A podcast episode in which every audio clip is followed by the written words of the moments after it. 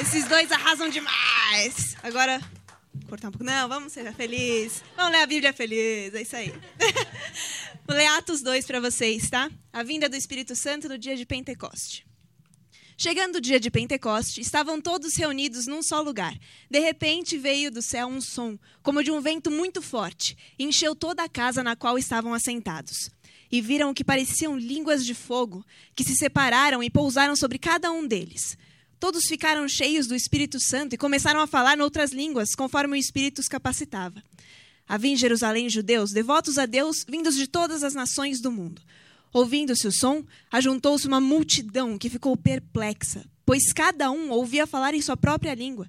Atônitos e maravilhados, eles perguntavam: Acaso não são galileus todos esses homens que estão falando? Então, como os ouvimos, cada um de nós, em nossa própria língua materna?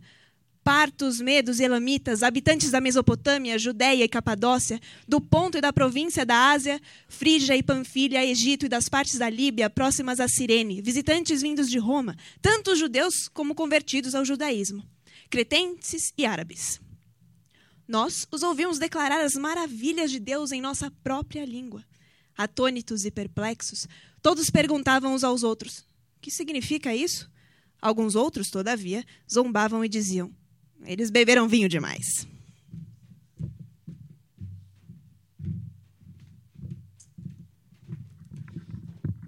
Eu, na verdade, a gente. Hoje eu só queria trazer essa reflexão. Eu estava pensando, todas as religiões têm suas festas da colheita. A, a gente, se a gente for para o islamismo, no final, no final do Ramadã, que vai ser daqui a pouco, eles celebram o, o, dia doce, né? Que eles comem muito doce, celebram a alegria de, de poder ter a colheita, celebrar o que a gente que ganhou. Os católicos têm isso, todos as, o budismo tem, eles comemoram o nascimento de Buda. Ah, aqui no Brasil, o, as festas juninas chegaram muito fortes, principalmente no Nordeste, por, pela, pela chuva que vinha. Uh, e pela colheita dos milhos, por isso que a gente sempre, quando vai ter festa junina, tem muita coisa com milho, porque era a época da colheita. E aí eu fiquei pensando, os protestantes. Eu fui procurar a festa dos protestantes, é 31 de outubro, dia da reforma. Alguém comemorou? Assim, pra caramba. Eu vou encher a cara hoje porque é 31 de outubro, assim, sabe?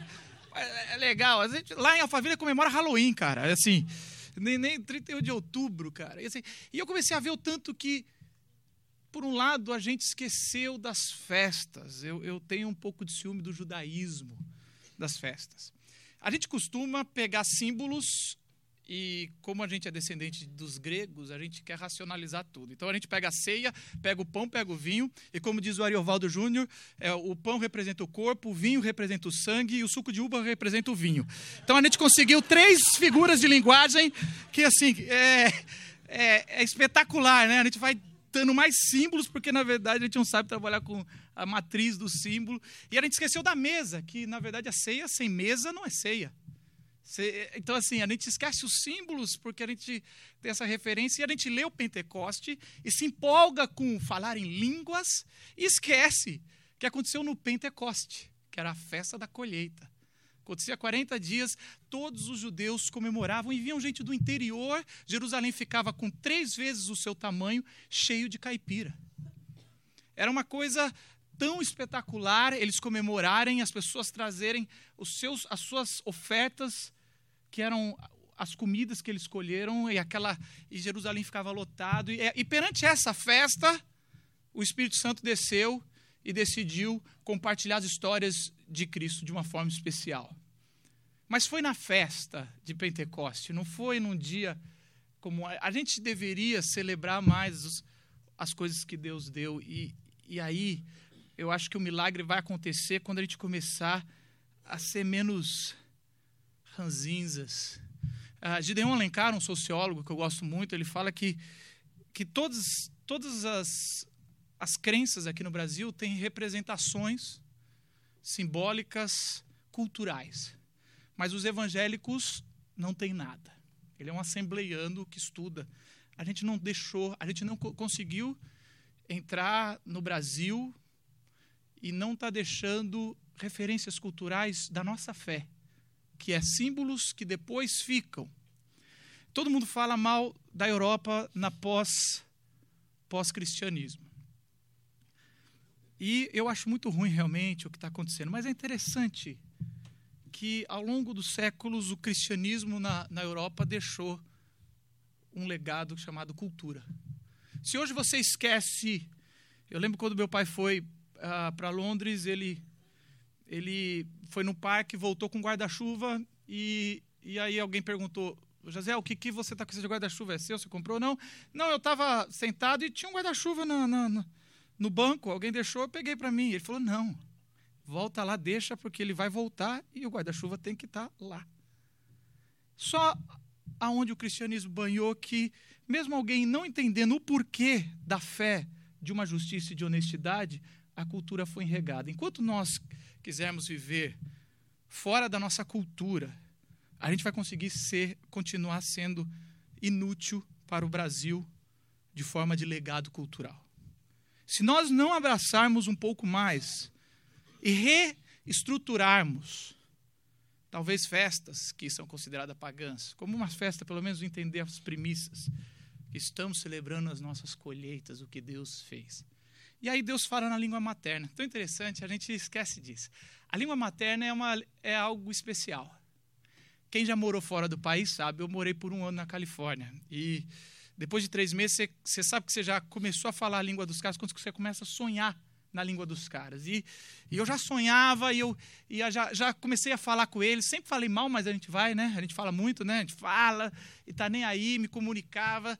Mas assim, e eu morava na Califórnia, porque assim, quem mora em Orlando mora no Brasil. Mas assim, quem mora do outro lado, era difícil a gente achar. Era espanhol, inglês, espanhol. Mas eu lembro, depois de alguns meses, a primeira vez que eu ouvi ah, português. Eu vivi numa época que não tinha internet direito, era tudo caro. Não tinha, lá tinha, não tinha aqui no Brasil.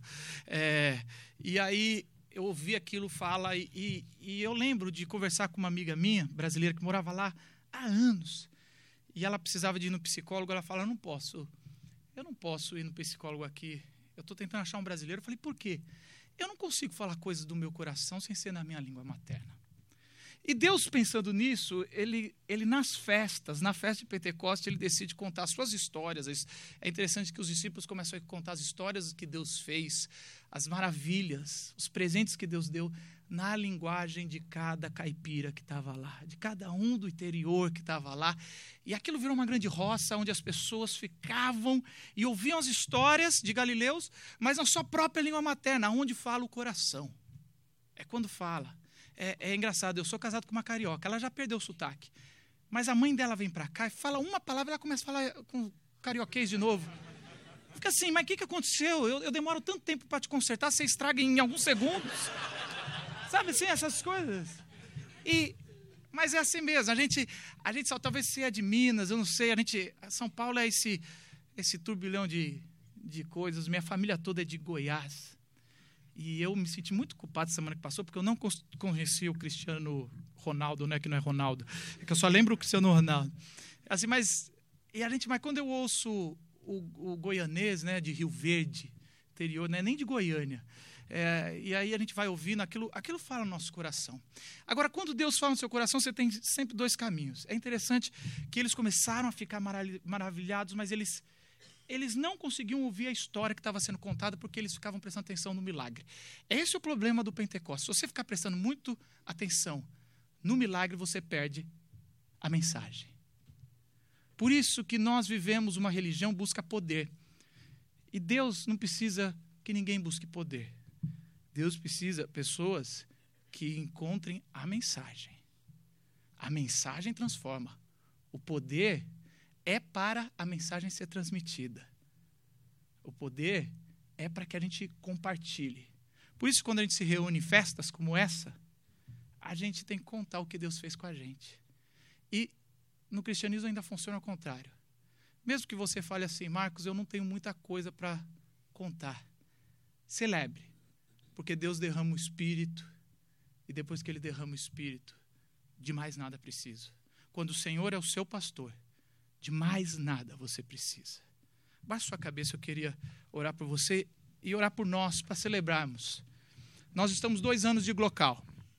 Glocal não cobra entrada, A Glocal é por pessoas voluntárias. Cada dia Deus acrescenta gente nova, músicos, fotógrafos, atores, pregadores, pessoas que trabalham, que estão se dispondo para compartilhar o evangelho de sábado, pessoas que estão ah, reunindo grupos para ir na Fundação Casa. A gente tem grupos e grupos e ninguém quer inventar roda, a gente só quer pegar carona. E a gente quer celebrar aqui com vocês. Celebrar o que Deus tem feito. E eu sei que você tem muitas histórias. E a gente quer e a gente quer influenciar a cultura.